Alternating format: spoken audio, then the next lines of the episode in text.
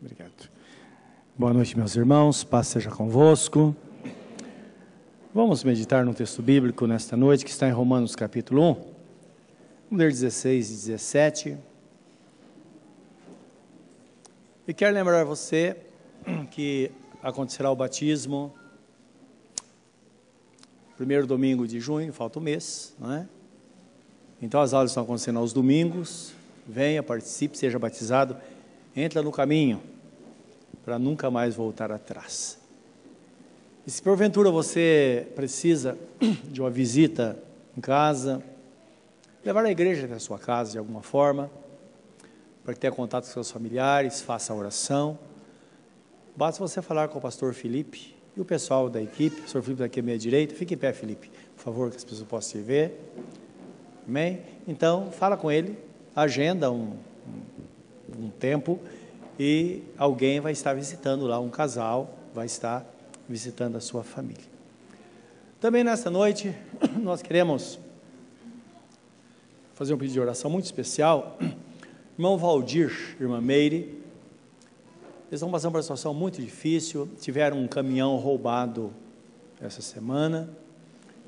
O caminhão tem seguro, mas está com um problema em relação ao seguro. E a situação é muito difícil. Então eles precisam da ação de Deus. O pastor Santos estava falando sobre aliança. Um casal que sempre foi fiel a Deus, e Deus disse: Por vossa causa eu repreender o devorador. Então, vamos falar com Deus e dizer: Senhor, lembra da aliança que tu tens com o Valdir e Meire, e que as coisas sejam facilitadas, e eles não fiquem com prejuízo. Amém, meus irmãos? Então, a questão é a seguinte: ele alugou o seu caminhão para uma empresa e ele trabalhava de empregado em outra, outra empresa. E o caminhão foi roubado e seguro sabe como é, não é? Sempre procura um meio para não pagar. Então, precisa da intervenção de Deus realmente para que as coisas aconteçam. Amém, meus amados? Então, pensa nisso. Quando estivermos orando, nós vamos colocar diante do Senhor isso. Vamos orar pela palavra. Querido Deus, dá-nos a tua palavra nesta noite. Ela é o alimento para a nossa alma, fortalece o nosso espírito e nos dá direção. Bem diz o Senhor: Eu sou o Senhor, o teu Deus, o teu redentor, que te ensina o que é útil e te mostra o caminho, ou te mostra o caminho que deves andar. Nós te louvamos por isso, porque mais uma vez estamos aqui e que a tua palavra nos conduza ao caminho da vitória, como nós já cantamos hoje, a cada um. Ó Deus, aqueles que vieram aqui nesta noite para buscar a tua face, receber a tua bênção, pois esse é o nosso objetivo. Abençoa-nos, eu te peço, e que a compreensão seja perfeita. Em nome de Jesus. Amém, Senhor. Amém. Diz assim o texto em Romanos capítulo 1, 16 e 17, palavras do apóstolo São Paulo. Porque não me envergonho do evangelho de Cristo, pois é o poder de Deus para a salvação de todo aquele que crê. Primeiro do judeu e também do grego.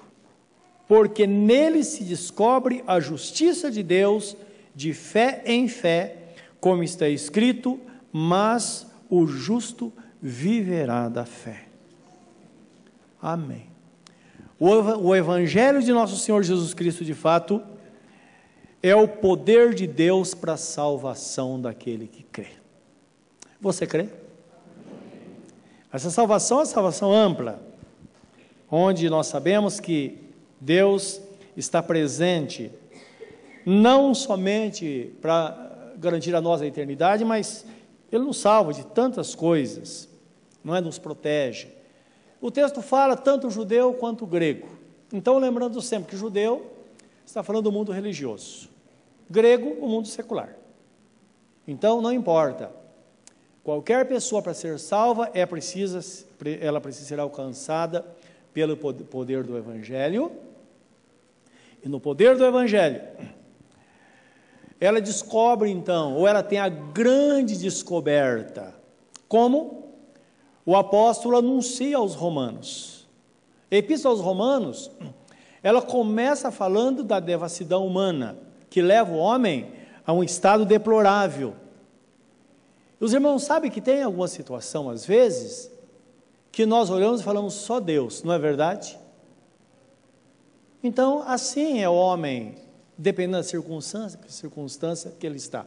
E o apóstolo Paulo, ele diz aqui, olha, é só Deus, meu, tem situação que é só Deus. Agora, o nosso Deus, ele faz. E nessa ação dele na nossa vida, nós sabemos que ele nos justifica de todo o pecado. É interessante, se imagine só, uma pessoa totalmente longe de Deus, condenada eternamente, porque a Bíblia Sagrada fala que para o homem ser condenado basta ele não fazer nada, não é? Ele já está condenado. Jesus fala em João capítulo 13, deve ser versículo 17 e 18, versículo 18, ele diz assim: que o homem já está condenado. Então a salvação é ele se livrar desta condenação. E ora, se ele crê, ele é justificado, como diz a Bíblia Sagrada. Justificado perante Deus pela fé em Jesus. Então é interessante isso. Se nós formos diretamente a Deus, nós não teremos justificação. Mas através de Jesus, ele nos vê então, ele nos vê através da pessoa bendita de nosso Senhor Jesus Cristo. Eis a razão por que o nosso Senhor fala em João 3,36: Quem tem o filho tem a vida. Se alguém não tem o filho, não verá a vida, mas sobre ele permanece a ira de Deus. Por isso que fora de Jesus não há salvação. E as pessoas que desprezam a Jesus e dizem que vão diretamente ao Pai, elas estão perdidas eternamente, porque Jesus mesmo declara: Eu sou o caminho, a verdade e a vida, ninguém vem ao Pai não ser por mim. Não importa a, o, o, o, temor ou a forma que nos apresentemos diante de Deus. Podemos chamá-lo de nosso do Deus Todo-Poderoso, o Deus Eterno. Podemos proclamá-lo que Ele é o Jeová. Jeová significa o Senhor da aliança. Portanto, o nome de Jeová é atribuído a Jesus, porque Jesus é o Senhor da aliança. Não importa, Deus não aceita nada disso. O homem aceita e justificado quando ele vai ao Pai através da pessoa bendita de nosso Senhor Jesus Cristo. Pode ser a pessoa mais querida do mundo com a mãe de Jesus. De certa forma, quando nós pensamos, ela gerou o Salvador, mas isso não tem valor nenhum perante o Pai, porque somente Jesus é o caminho para nos conduzir à vida eterna. E a Bíblia ainda fala no livro de Romanos que essa pessoa agora tem acesso à grande graça de Deus. E é interessante a, a exposição, a forma que a pastora Sandra é, colocou essa palavra, de que não precisamos pedir misericórdia a Deus, há uma aliança. Então há um acesso à graça. E é interessante que a oração melhor para uma pessoa que está em comunhão com Deus é esta: não, Senhor, não dizer, Senhor, tenha misericórdia de mim nessa situação, mas dizer, Senhor, eu sei que tudo vai terminar bem, porque eu estou em comunhão contigo através da pessoa bendita de nosso Senhor Jesus Cristo. Então, esse é o caminho, não é? Que nos indica essa aliança. E nós sabemos que uma vez tendo acesso à graça, agora, tudo de fato vai cooperar para o nosso bem. É por isso que a pessoa que está em Cristo, mesmo que alguma coisa aconteça, alguma coisa extraordinária, alguma coisa que ela não esperava, alguma coisa que ela diga, olha, mas isso é muito ruim.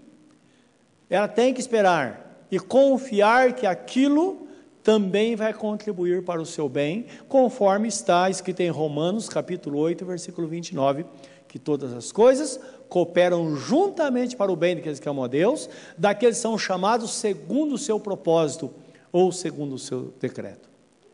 Em Romanos, capítulo 5, versículo 1 ao versículo 5, eh, tem uma palavra fascinante.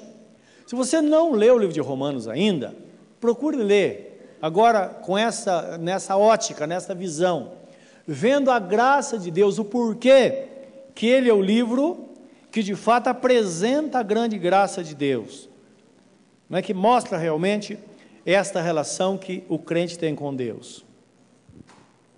Então o texto fala assim: tendo sido, pois, justificados pela fé, temos paz com Deus por nosso Senhor Jesus Cristo, pelo, pela, pelo qual também temos entrada pela fé a esta graça, na qual estamos firmes e nos gloriamos na esperança da glória de Deus. E não somente isto, mas também nos gloriamos nas tribulações, sabendo que a tribulação produz a paciência, e a paciência produz a experiência, e a experiência a esperança. E a esperança não traz confusão, porquanto o amor de Deus está derramado em nosso coração pelo Espírito Santo. Então percebam, a pessoa justificada, ela tem acesso à graça e agora ela vive na esperança.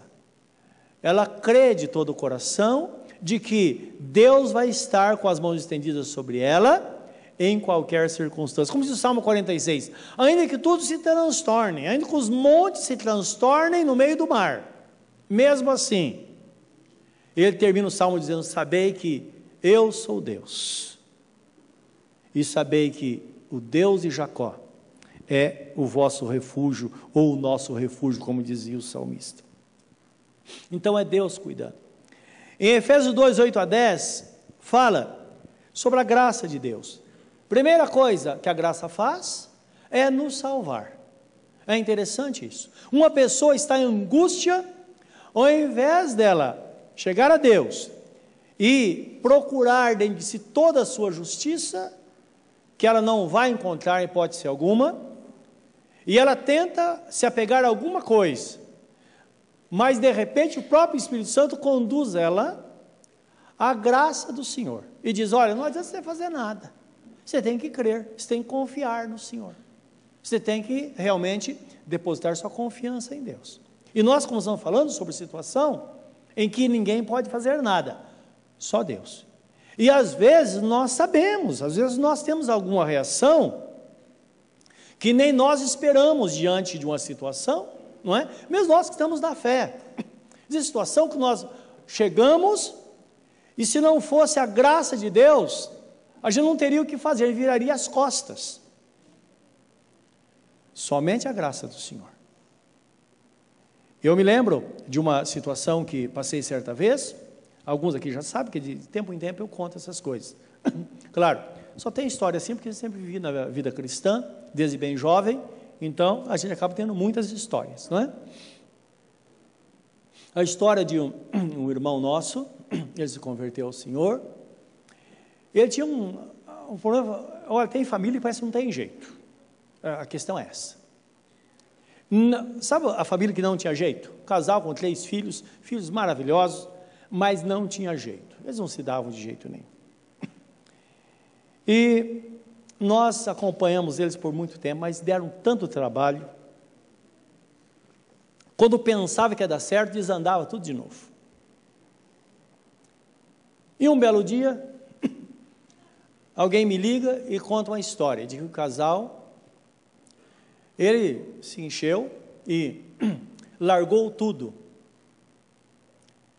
E na hora daquela encrenca, deixou a esposa com, com três filhos. E mais ou menos um ano atrás, ele tinha, teve um trabalho numa, na cidade de Curitiba, e lá ele conheceu uma mulher. Ele se lembrou dela. E ligou para ela, contou a história, falou: vem para cá. E ele, imediatamente, pegou o carro. Ele era um excelente pai, botou as três crianças no carro e pegou a estrada e foi embora. E no caminho, uma carreta passou em cima do carro dele. Para vocês terem ideia, o carro foi guinchado, não tinha, ninguém sabe. Não dá para, ninguém conseguiu entender o que aconteceu. Passou literalmente em cima do carro as três crianças não sofreram nada. Deus é fiel, não é? Bem diz a Bíblia que o filho não paga pelo pecado do pai, nem o pai pelo pecado do filho. A questão era ele, ele precisava passar por isso. E ele perdeu duas vértebras aqui na, do pescoço. Ele não tinha nenhum movimento, como naturalmente, nas pernas nem nos braços. Quando fiquei sabendo disso, e ele Claro, quem ligou falou: olha, ele está nessa situação. A esposa não estava. Ela estava sorrindo, né? Por ele ter sido castigado dessa forma. Ele estava internado no hospital Heliópolis. E eu tinha que visitá-lo. É engraçado, quando eu vi isso, por um lado fiquei triste, mas por outro lado, sabe como é aquele sentimento? Bem feito. E olha que eu, tenho, eu, eu acho que eu tenho um coração bom, eu me compadeço das pessoas. Mas uma história muito longa, de anos. E aí eu fui vê-lo, só que eu não esperava que ele estava daquele jeito. Quando cheguei lá, ele estava com a tração na cabeça, eles furam, né? Com pinos, pendurado, encostado na cama com a cabeça suspensa assim, puxando.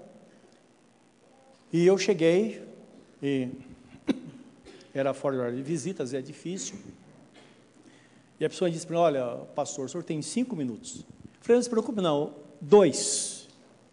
Eu preciso só de dois. Falei para a pessoa que me autorizou. Aí entrei, ele não esperava que eu ia visitá-lo.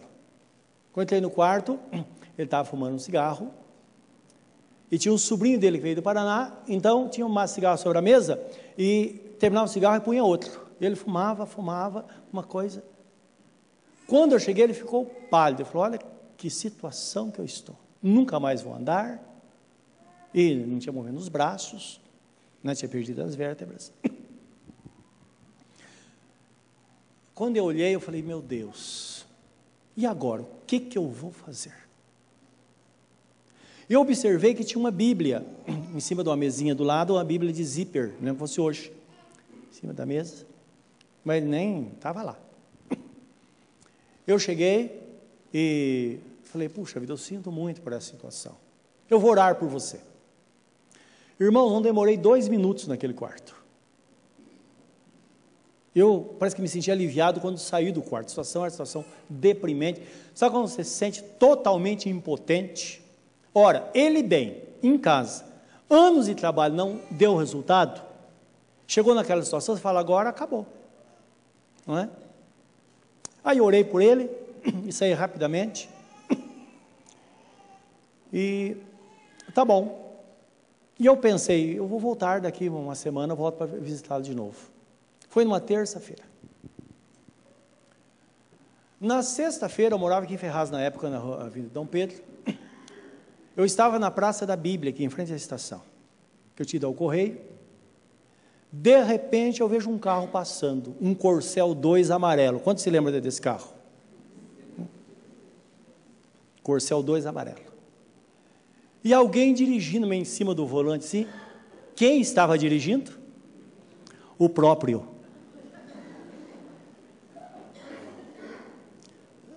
O que, que aconteceu? Aí fui a casa, morava na Jardim Ivonete, fui na casa dele. Cheguei lá, ele estava em casa. O homem estava 100% curado. Ele perdeu toda a parte, toda, toda a parte de, de nervos e carne da perna e também do braço. Perdeu tudo. E as duas vértebras. Cheguei, chamava Dair. Daí o que aconteceu? Estava ele, estava a esposa, a esposa cuidando dele, né? Parece que é uma sina. O cara faz, faz, depois a esposa vai cuidar ainda. Estava cuidando dele, os filhos lá. E ele, e ela ainda arrumou a casa para ele, né? É, para recebê-lo. Só que ela arrumou a casa, estava preparando, porque achava, já sabe, família providenciar cadeira de rodas e tal, coisa assim, e não precisou nada disso. Aí ele me contou a história. E lembra quando o senhor saiu, orou por mim? Eu só orei e saí. Ele disse que na hora ele olhou para a Bíblia e sentiu uma atração pela Bíblia. Eu falei, sobrinho, abra essa Bíblia em qualquer lugar. E o sobrinho pegou, abriu a Bíblia, falou, coloca na minha frente. Abriu a Bíblia, colocou na frente dele e caiu nesse texto em João 3,36, onde está escrito: Se alguém tem o filho, tem a vida, e se alguém não tem o filho, não verá a vida, mas sobre ele permanece a ira de Deus. Eu falou: Olha, naquela hora, eu senti um toque de Deus tão envolvente dentro de mim. Falou, não sei explicar. No mesmo dia eu estava completamente curado. Não foi, claro, a minha oração, não é? Porque se depende da minha oração, ele não teria sido curado. Porque não, fé não estava sentindo absolutamente nada. E além disso, inconformado aquela todo o que tinha acontecido. Foi a graça de Deus O Espírito Santo moveu o coração dele, que existiu aquela atração pela palavra, e Deus usou o sobrinho que estava lá ao lado dele para abrir a Bíblia e conduzi-lo na palavra certa. Ali ele se converteu ao Senhor. Nosso Deus é bom. Então, essa é a graça de Deus, não é? Então, ela nos conduz a essa salvação. Em Efésios 2, 8 a 10, diz assim: Porque pela graça sois salvos por meio da fé. Isso não vem de vós, é dom de Deus, é um presente de Deus. Não vem por obras para que ninguém se glorie. Isto é, aquele rapaz ele jamais poderia dizer, dizer que ele fez alguma coisa por merecer. Pelo contrário, ele merecia tudo de pior que uma pessoa pode imaginar, principalmente da, pela situação que a esposa pensava dele, não é? E tudo que aconteceu. Mas a graça de Deus, que é um dom, não é? A graça é um dom, a fé é um dom. A fé é que fez com que ele fosse despertado para a vontade do Senhor, mas nunca, jamais ele poderia dizer que ele teve parte nisso. Então o texto diz no versículo 10: Porque somos feitura sua, isto é, feitura de Deus, criados em Cristo para as boas obras, as quais Deus preparou para que andássemos nela. Então, quando uma pessoa é conduzida a Cristo, ela se torna uma nova criatura. Por isso, que diz, feitura de Jesus. A pessoa é nascida de novo. É como que ela fosse criada de novo. Ele nunca mais foi o mesmo homem. Hoje já está com o Senhor, não é? Faleceu alguns anos depois, mas salvo, não é? Está na presença do Senhor nosso Deus. Então, nós bem sabemos que é a obra que o Espírito Santo faz de uma forma voluntária quando nós temos contatos com a palavra. Porque quando se fala da verdade, meus irmãos, está falando da pessoa de Jesus, da sua, da sua palavra. Quando nós conhecemos a palavra do Senhor, não é? Essa é a verdade que toda pessoa precisa, precisa conhecer. Quando anunciamos o Evangelho, é isso. Quando pregamos a palavra, é para que as pessoas, as pessoas tenham contato com Jesus, primeiro com a palavra, não é? E depois, com a pessoa de nosso Senhor Jesus Cristo, ela se entrega a Jesus, a partir daí as coisas então começam a acontecer. E aquilo que nós achamos que não tem jeito, hipótese alguma, vai acontecer pela graça, voluntariamente da parte do Senhor, não é? Então lembre que isso foge de toda a justiça humana. Por isso que a Bíblia fala assim, livro do profeta Isaías, Jesus fala né? A palavra profética é Deus falando através do profeta. Então ele diz assim: Eu fui encontrado por aqueles que não procuravam por mim. Esse rapaz, ele procurava por Jesus? De forma alguma. Forma alguma. E eu percebi a frieza, embora estando naquela situação, eu percebi a frieza também que ele me recebeu no hospital. E tudo aquilo. Mas lembra, é uma coisa interessante, tem pessoas que Jesus está atrás dela, não é verdade?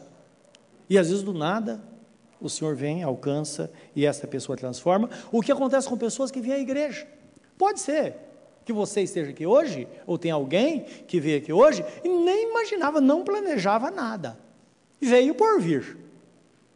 Mas chegando aqui, de alguma forma, é tocado pelo Senhor.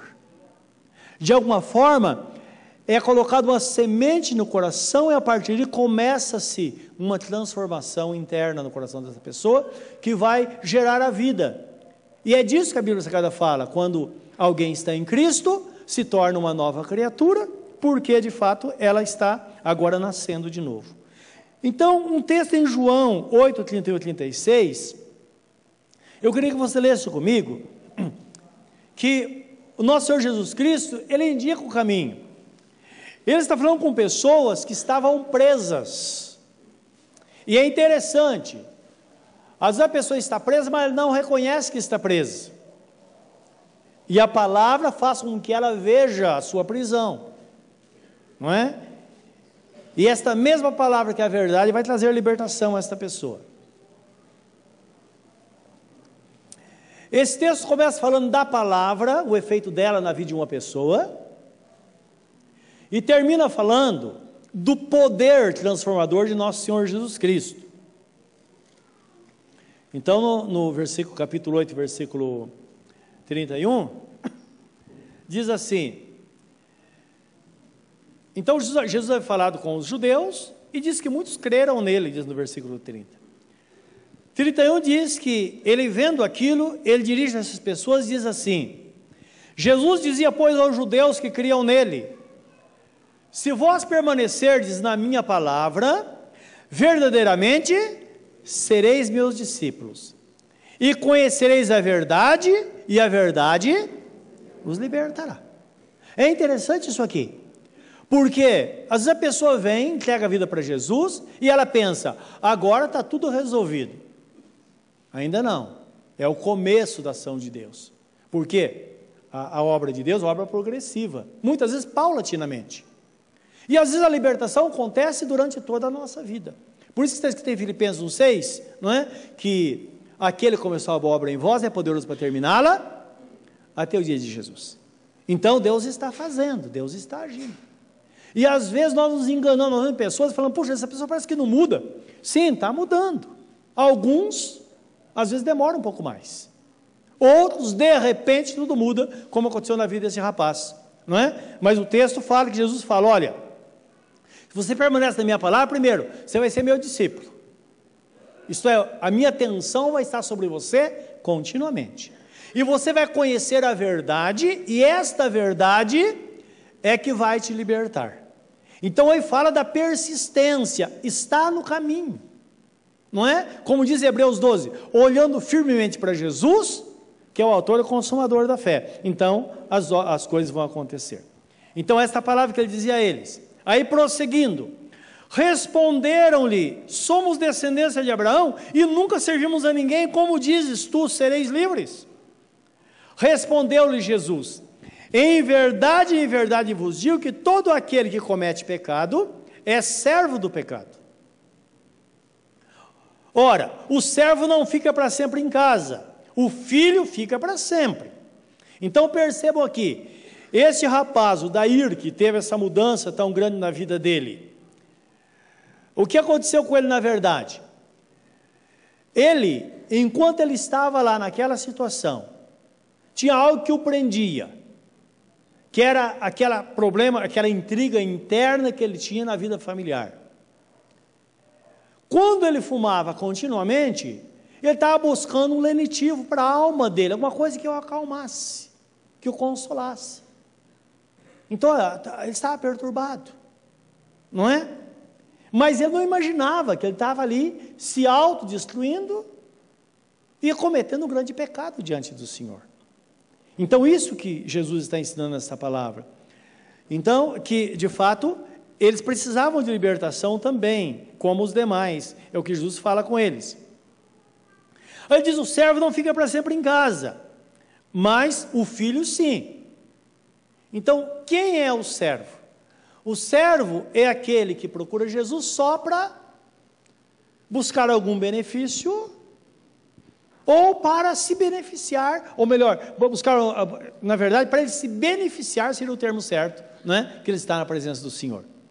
Então Jesus fala o seguinte: é preciso ser filho. É claro, tem pessoas que se ofendem com isso. Eu lembro meu pai se converteu, né, bem tarde, três meses antes da sua morte, que ele se converteu de verdade. E lembro que tinha umas irmãs que iam nos visitar em casa, que eu, desde criança, a gente estava na igreja. Minha, minha mãe serviu a Deus bem antes do meu nascimento. A pessoa chegava e cumprimentava. A paz, irmão, a paz, cumprimentava, todo mundo em casa. Ele chegava meu pai, falava, boa noite, seu Vicente, ou boa tarde. Ele queria morrer. Não é? Claro, não se pode fazer isso. Jesus fala assim: quando você entrar numa casa, você deve dizer àquela família: a paz esteja nesta casa. Se esta família for digna da paz, a vossa paz repousará sobre ela. Mas se porventura esta família não for digna da paz, a vossa paz tornará a vossa. Isto é, está num grupo, se tem um amigo, um irmão, está num grupo de pessoas. Você não precisa cumprimentá-lo com a paz, mas se você cumprimentá-lo com a paz, tem que cumprimentar todos os amigos dele com a paz também. É isso que Jesus ensina. Porque de repente a pessoa não serve a Deus, mas ele é digno da paz, está com o coração aberto e ali ela pode ser alcançada. Não é? Porque primeiro, antes da pessoa rejeitar a Deus, elas rejeitam a nós. Não é verdade? Se você é um crente antipático, certamente as pessoas vão achar também o mesmo de Jesus. Porque lembra? Nós é que anunciamos as boas novas. Amém, meus irmãos? Então é isso que nos ensina nosso Senhor Jesus Cristo. Então, por isso que o texto fala desta forma, aqui onde estamos lendo. Versículo, se, é, no, no, versículo 20, é, desculpe, 34. Respondendo Jesus, em verdade, em verdade vos digo, que todo aquele que comete pecados é servo do pecado. Ora, o servo não fica para sempre em casa, mas o filho fica para sempre. Bem sei que sois, desculpe, eu atropelei aqui. O 36. Se, porém, o filho vos libertar, verdadeiramente sereis filhos. Eu perguntei há pouco e não dei a resposta. Como pode ser filho? Como podemos ser filhos de Deus? Em João, capítulo 1, 11, 12, diz assim: que Jesus veio para os seus, veio para os judeus. Mas os seus não o receberam. Mas a todos quantos o receberam, quer judeu ou grego, inclui a nós, a todos quantos o receberam, deu-lhes o poder de serem feitos filhos de Deus, a saber, aqueles que creem no seu nome. Então, o único caminho é a pessoa se entregar de fato à pessoa bendita de nosso Senhor Jesus Cristo. Aí ele conhece a verdade. E no versículo 36, então ele termina dizendo: Se pois o Filho vos libertar, verdadeiramente sereis livres. Então, conhecendo de fato a verdade, que é Jesus e a Sua palavra, não é? Quando nós conhecemos Jesus e a Sua palavra, então nós de fato recebemos a grande libertação de Deus. É por isso que o apóstolo escreve aqui ah, em Romanos capítulo 16, 17, que o Evangelho de Jesus, lembra, Evangelho significa boas novas. Se você pega um texto do Velho Testamento e lê o Velho Testamento e você se limita nele, esse não é o Evangelho. Velho Testamento tem coisas fascinantes, não é verdade? Mas sempre deve ter esse pensamento que o Velho Testamento em si, ele não tem valor para nós. O valor dele é quando o Velho Testamento é transferido para o Novo e nós entendemos que o Velho Testamento se cumpriu no Novo Testamento, em Jesus. Tudo foi direcionado a Jesus. Por isso que as pessoas que tentam se firmar no Velho Testamento, elas não chegam a lugar nenhum. Porque, na verdade, tudo se, cumpre, se cumpriu na pessoa de nosso Senhor Jesus Cristo, conforme está em Colossenses, deve ser capítulo 2, versículo 16, me parece, que diz assim, que tudo que aconteceu no Velho Testamento, as festas, as luas novas, os dias de sábado, todas essas coisas se cumpriram em Cristo. Então, tudo tem que ser levado a Jesus. Se você pega o Novo Testamento, cada versículo do Novo Testamento tem uma ligação com o Velho. Inclusive as Bíblias, algumas Bíblias, elas trazem os números no rodapé. Você pega aquela letrinha do texto que você leu, e você vai procurar no rodapé, tem um texto do Velho Testamento que está ligado ao Novo. Quer dizer, aquilo que foi falado no Velho Testamento se cumpriu no Novo Testamento, porque o Novo Testamento se cumpriu na pessoa bendita de nosso Senhor Jesus Cristo. Portanto, Evangelho de Jesus. Quando nós conhecemos a pessoa de Jesus, através da Sua palavra, então o poder de Deus vem sobre aquela pessoa que crê e onde acontecem as grandes libertações. Então, esse que resume o apóstolo Paulo, quando ele diz: Eu não me envergonho do Evangelho de Cristo, porque é o poder de Deus para a salvação de todo aquele que crê. Primeiro o judeu e depois o grego. Isto é, se a pessoa é religiosa, ela está mais perto. O mundo secular está muito longe. Mas também nós sabemos que as pessoas que não conhecem a palavra, que não têm qualquer relação religiosa, ela também será alcançada através do poder do Evangelho. Você crê de fato nesta verdade? Em Atos 2, 36 a 47, nós vemos o poder transformador da palavra de Deus. E é muito interessante isso. Quando você vem à igreja para ouvir a palavra do Senhor, a palavra te conduz a Jesus, isto é, a palavra falada ou a palavra cantada. Cântico maravilhoso nós cantamos há pouco, não é? Como que nós vamos ter temor? Como vamos desistir das lutas diante de um Deus tão grande que nós temos? Diante da pessoa de nosso Senhor Jesus Cristo, aquilo que Ele fez por nós. Aí nós voltamos no livro de Atos dos Apóstolos, que é o início da igreja, e nós vemos a forma extraordinária que a forma com que os nossos irmãos eram transformados e experimentavam esta graça de Deus só pelo fato de ir ao encontro dos apóstolos. Tem muitos, muitas situações. Hoje estava lendo uma situação quando o evangelho chegou em Samaria, que era um povo rejeitado então a Bíblia fala que havia grande alegria porque aconteceram grandes libertações. Então, os próprios apóstolos ou discípulos judeus entraram em Samaria. Samaria era como a Palestina hoje. Pessoas extremamente rejeitadas pelos judeus. Então, os judeus diziam, os judeus eram ensinados que o bom judeu deveria amaldiçoar os samaritanos pelo menos uma vez por dia. Não é o que acontece hoje com os palestinos? E às vezes tem crentes que idolatram judeus e rejeitam aqueles que não são judeus. Não é verdade? Houve um noticiário? Não, tem que sofrer mesmo. Não, Jesus morreu por eles também. Lá tem pessoas que estão sendo salvas pelo poder do Senhor. Amém, meus irmãos? Então, Atos 2, 36 a 47.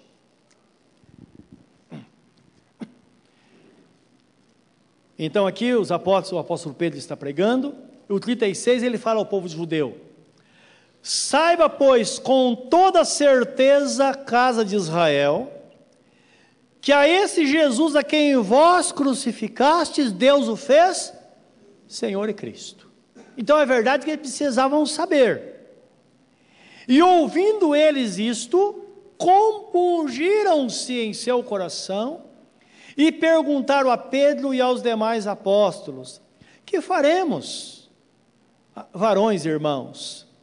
Disse-lhes Pedro: Arrependei-vos e cada um de vós seja batizado em nome de Jesus Cristo para perdão dos pecados, e recebereis o dom do Espírito Santo. Porque a promessa vos diz respeito a vós, a vossos filhos e a todos que estão longe e a tantos quantos Deus nosso Senhor chamar. Então tenha consciência, até Ferraz está incluído aqui, aqueles que estão longe, né? pensando no passado. Né? Nós hoje aqui. E com muitas outras palavras, isso testificava e os exortava, dizendo: Salvai-vos dessa geração perversa.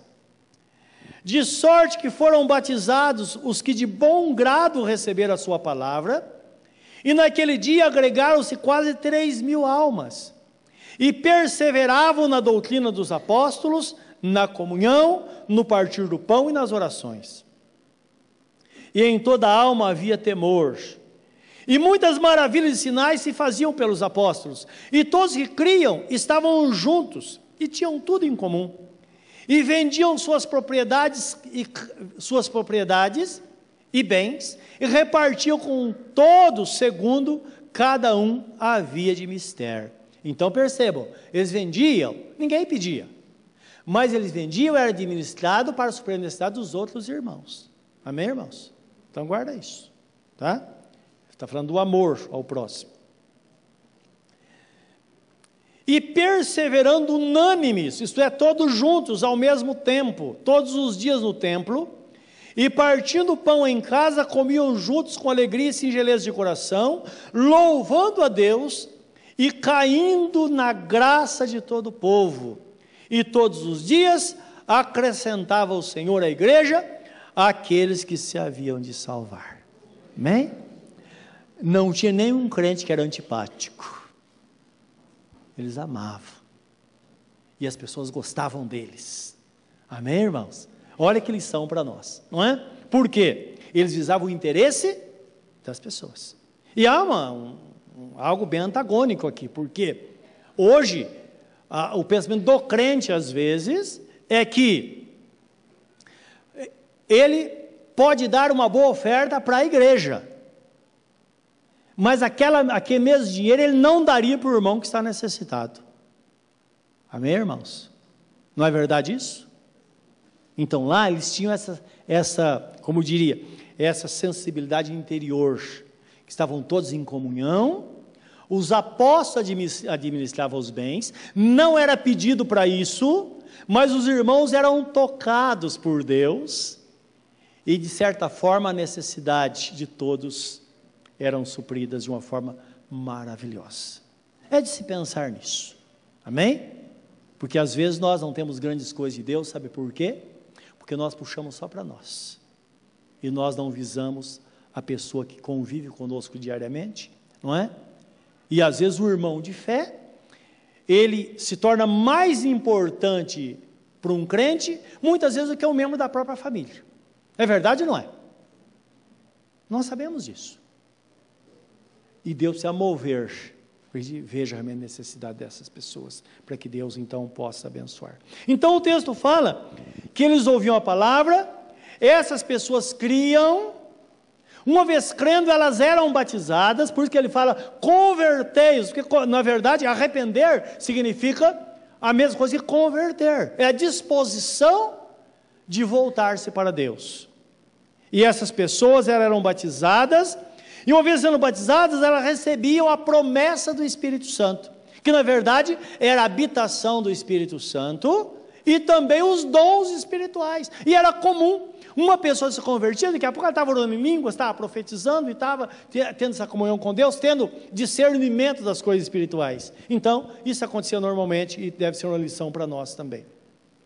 Por quê? Eles se tornavam novas criaturas, e como novas criaturas, agora eles viviam uma vida de vitória na presença de Deus. Isto é, se vivemos integralmente para Deus, intensivamente para Deus, certamente Ele vai conduzir a nossa vida em todas as coisas. Amém, meus irmãos? Essa é a definição da fé de um crente que está no caminho. Nós podemos fazer isso ou não podemos? Não podemos crer de todo o coração? Não podemos dizer para Deus, Senhor, eu estou no caminho. Ou Senhor, eu me converto hoje, vou ser batizado, entrar no caminho e vou viver esta fé na direção do Senhor. Eu contei há pouco aquele grande milagre que Deus fez na vida de um homem, um homem ímpio, rebelde. O que Deus não pode fazer na sua vida que está aqui? O que Ele não pode fazer na nossa vida? Por isso que Paulo dizia: Eu não me envergonho do Evangelho, porque de fato é o poder de Deus para a salvação daquele que crê. Se você crê, toma posse desta bênção nesta noite. O seu semblante diante dele. E lembra que toda a plenitude da graça está disponível aquele que se achega a Deus. Bem diz a palavra: aquele que se achega a Deus, é necessário que creia que tudo é dom de Deus. Creia que é de Deus que vem todas as coisas para a nossa vida. Que Deus de fato existe e é doador, galardoador de bênção a todos aqueles que o buscam. Aquilo que você busca está em Deus. E você pode tê-lo nesta noite, através da pessoa bendita de nosso Senhor Jesus Cristo. Portanto, peça ao Pai, em nome de Jesus. Tudo o que pedirdes ao Pai, meu nome vos será feito, disse Jesus. Peça ao Pai em nome de Jesus, e os céus vão se abrir a seu favor. Talvez você esteja numa situação que você percebe que está sem saída. Há uma saída. E Deus vai te mostrar esta saída. Não sai daqui sem ter esta bênção na sua vida. Fale com Ele nesta hora. Querido Deus, Estamos diante do maior poder existente sobre a terra. O poder da tua santa palavra. E o grande poder de nosso Senhor Jesus Cristo que é revelado nela. Nisso consiste a verdade. A verdade que liberta, a verdade que transforma, a verdade que traz consigo as grandes mudanças. Quero, Deus, que contemple nesta noite cada coração neste lugar. Que contemples o dilema, ó Deus, de cada pessoa. Como já mencionamos, Deus, amado irmão Valdir e Meire, o dilema que eles estão enfrentando, mas eles têm a promessa. Isso é que faz a diferença, Senhor, nós sabemos disso. Como diz a tua palavra, aquele que está em Cristo, ele está debaixo da bênção prometida a Abraão, ele é herdeiro da promessa, porque anda nas pisadas da, da fé, anda pela fé e nas pisadas de Abraão. Deus, aqui estamos nós nós cremos no Senhor e cremos na tua palavra. E cremos que todas e qualquer uma necessidade será suprida pelo Senhor nesta noite. Tu indicas o caminho. Bem disse o Senhor: Eu sou aquele que fecho portas e abro portas. Quero que saibas que diante de ti eu pus uma porta aberta, a qual ninguém poderá fechá-la. Porque tens pouca força, na verdade, mas guardaste a minha palavra e não negaste o meu nome. Ah, Senhor, como poderíamos não crer nesta palavra? Como poderíamos, ó Deus, não esperar em Ti? Como poderíamos desistir no meio do caminho? Não há porquê. Porque de fato estamos no lugar certo, confiando naquele que pode todas as coisas. Que nesta noite faças milagres neste lugar. Situações sejam mudadas. Sabemos que um toque do Senhor basta um toque e tudo será mudado. E nós que estamos aqui, estamos qual criança que está diante da mãe esperando pelo alimento. É desta forma que nós estamos aqui, esperando em Ti. E tu disseste: pode uma mãe esquecer de uma criança que é amamentada? E nós dizemos: não, Senhor, não pode. Mas o Senhor diz: mesmo que esta mãe se esqueça do seu filho que está sendo amamentado, eu jamais me esquecerei de ti. Sabemos que é uma promessa grande para nós. É o Senhor quem diz: Eu nunca te deixarei e jamais te desampararei. É o Senhor. E nesta noite nós estamos aqui totalmente entregues a Ti, Senhor. Nossa confiança está no Senhor. Meu Deus, e nesta hora, nós apresentaremos essa intercessão todos os pedidos. Os irmãos estão orando continuamente a favor de uma campanha. Meu Deus, aquela pessoa que está angustiada, nós oraremos uns pelos outros. E vamos declarar essas pessoas livres hoje, nossos irmãos, como detentores da promessa por estarem em Cristo, estarem no Senhor. Porque acredito que nesta altura, deste momento, deste culto, não há ninguém que não tem dito a ti: Senhor, eu estou aqui. Senhor, eu me entrego a ti nesta noite. Senhor, eu me rendo a ti nesta noite. Porque estamos diante da tua santa palavra. Eu creio que ninguém conseguiria não tomar uma decisão dessas nesta noite. Por isso nós oraremos livremente e de declararemos nossos irmãos abençoados e cada um vai para o seu lar ungido debaixo da tua bênção e livre para te servir. Coloque-se em pé diante do Senhor neste momento, meu irmão.